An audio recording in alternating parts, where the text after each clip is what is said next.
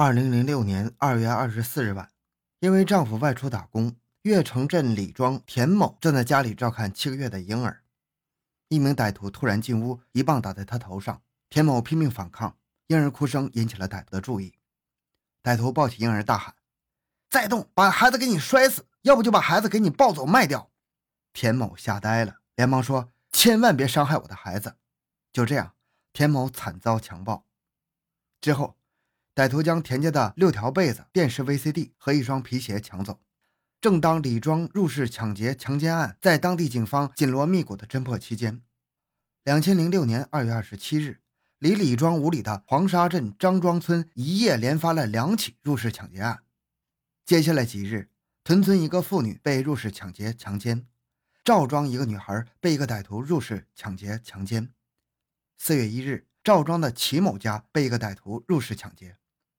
李庄、张庄、屯村、赵庄几个村庄像棋子一样，沿着越城水库北岸以立而布，三五里相隔，鸡犬之声相闻。被抢的噩耗不胫而走，顷刻传开，方圆十几里村庄人心惶惶。一系列入室抢劫、强奸案的发生，震惊了全县。警方成立专案组，全力侦破该案。经过对各个案件的现场物证痕迹的分析和鉴定。确定这几起案件是同一个人干的。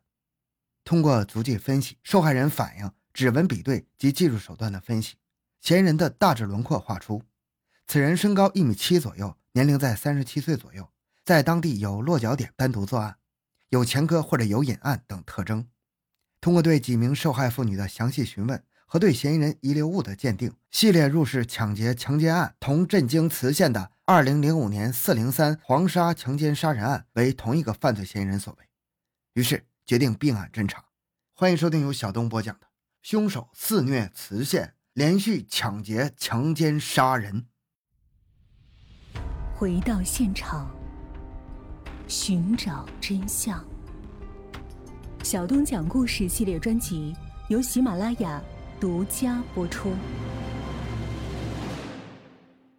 早在二零零五年四月三日下午，磁县公安局就接到报警：黄沙镇新庄村的两位女青年新丽（女，二十三岁）、新兰（女，二十三岁），于四月二日中午一点拿着面一起到陈庄村打烧饼而失踪。四月三日下午，发现被人杀死在陈庄村东的荒沟内。磁县公安局组织了五十名干警，耗时八个月。凶犯仍没有落网，四零三强奸杀人案成了磁县公安局两千零五年唯一未破的命案。此案不破，也成了专案组民警心头的一块石头，压得抬不起头来。四零三案件阴云未散，四零幺系列案件魔影再现，犯罪分子这是公然向公安机关挑衅呢。为了加大侦破力度，磁县公安局抽调了七十名干警，分成七个小组，分别住在七个重点村庄，进行地毯式的排查。村不漏户，户不漏人。每天晚上，局长王义林亲自调度七十名干警，逐一汇报工作进程。为了工作方便，七十名干警全部搬铺盖卷，住在各自排查的村庄。根据各村的情况不同，有的小组住在大队，有的住在百姓家，有的住闲置房屋。由于床铺有限，驻村民警有的三人几张床的，有打地铺的，有睡沙发的，有把桌子并在一起睡的，有睡乒乓球台案子的，台球案子的。女民警无地方住，就与村里的妇女挤一块儿。线索像过梳子一样，一层层出现，又被一条条查否。重点人员一个个浮出，又一个个被排掉。侦查员手中的线索越来越少，所有的参战民警一片迷茫。山穷水尽疑无路，柳暗花明又一村。五月八日，有群众举报磁县界段营村陈宝玉有作案嫌疑，但是此人现在在唐山。王义林局长马上调兵遣将，派机动中队长李洪杰和民警王恒二人前往唐山。经过十二个小时的行程，李洪杰和王恒到唐山下火车，直奔了果志区刑警队。经过果志区警方的深入摸排，获悉磁县籍打工人员多集中在唐山的某煤矿。如果逐个排查走漏风声，势必会造成打草惊蛇的。一旦他是犯罪分子，很可能就逃之夭夭。于是，警方决定先查看出勤表。查磁县级工人来唐山的时间，经查只有一个煤矿近一个月有磁县级的人来打工。五月十一日中午十二点，一个穿着浅黄色外套的男子走过来，民警定睛一看，此人就是陈宝玉。民警以迅雷不及掩耳之势将目标摁倒在地。经过对其搜查，在其上衣的夹层内有一张叫陈宝玉的身份证，身份证证实他就是该人。那么他为什么化名呢？一定有问题。而陈宝玉与专案组所刻画的嫌疑人一模一样的身高，一米七，年龄三十七，戒断营村人。四零幺、四零三系列案件案情重大，押解的任务责任更大，为保万无一失。局党委派刑警副大队长何洪斌、中队长杨富海、技术员郭政委前往唐山支援李洪杰，并执行押解任务。押解人员路过石家庄时，在省公安厅做了 DNA 鉴定。五月十二日下午，省公安厅鉴定陈宝玉的 DNA 与四零幺、四零三系列案案犯所留的精斑是同一个人，可以认定陈宝玉就是凶手，是该案的犯罪嫌疑人。五月十三日，专案组人员在陈宝玉家搜出了大量与案件有关的物品。并在地下挖出了一台电视，立即控制陈宝玉的妻子肖兰。民警告诉他，陈宝玉在唐山落网，肖一下子瘫倒在地，如实供述了陈宝玉见警察大范围排查，惶惶不可终日，逃往唐山。肖见丈夫逃走，知道事情不妙，就开始转移赃物，将抢的六条被子拆了，被罩烧掉，棉花和一部手机 VCD 藏匿于娘家。五月十四日，在屯庄的肖兰娘家提取了被抢手机一部。五月十五日。被抢的两台电视、VCD 和几部手机被提取。五月十六日，被抢的摩托车被提取。在大量的物证面前，陈宝玉一下子像泄了气的皮球，如实供述了四零幺、四零三系列抢劫、强奸、杀人案的真相。两千零五年四月二日，陈宝玉受雇在黄沙岳峰渠打捞落水人员。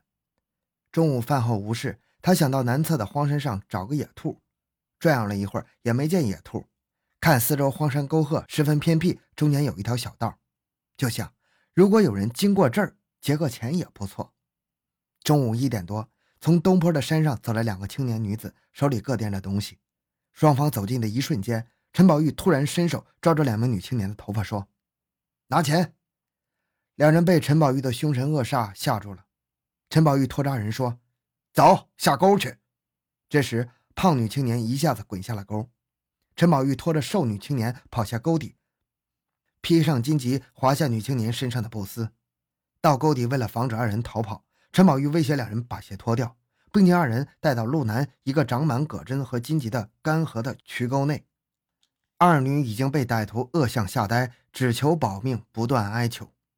陈宝玉用一个丝巾将一个女的捆住，用衣服将另一个女的捆住，将胖女青年强奸，又将胖女青年掐死。瘦女青年见状，连声呼喊，也被陈恶毒的掐死，而后逃走。此案发生之后，陈宝玉伪装蛰伏一阵，见风平浪静，又是疯狂作案。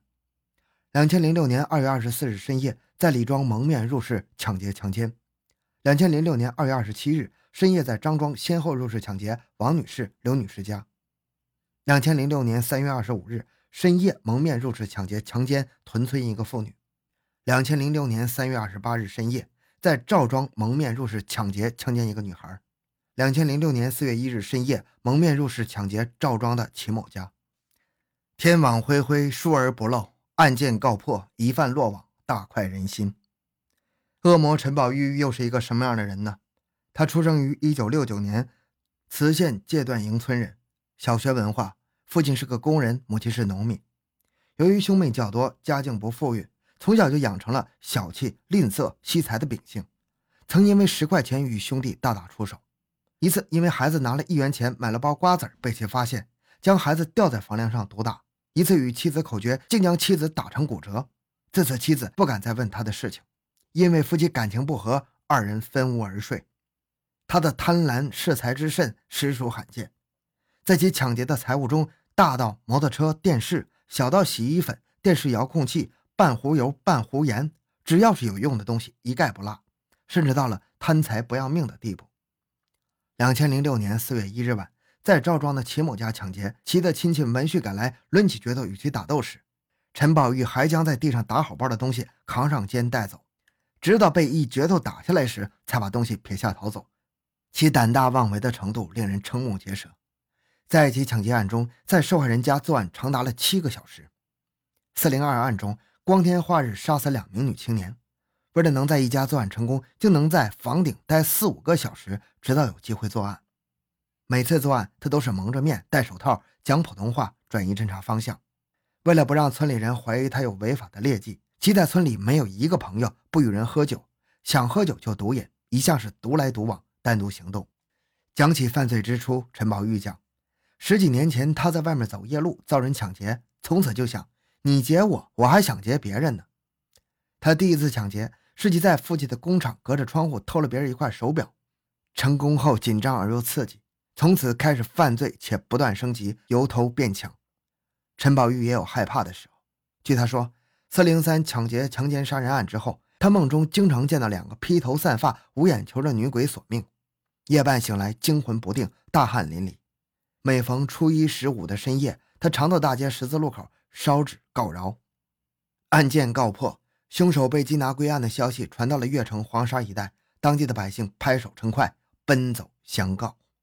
好，这期案件就讲到这里。小东的个人微信号六五七六二六六，感谢您的收听，咱们下期再见。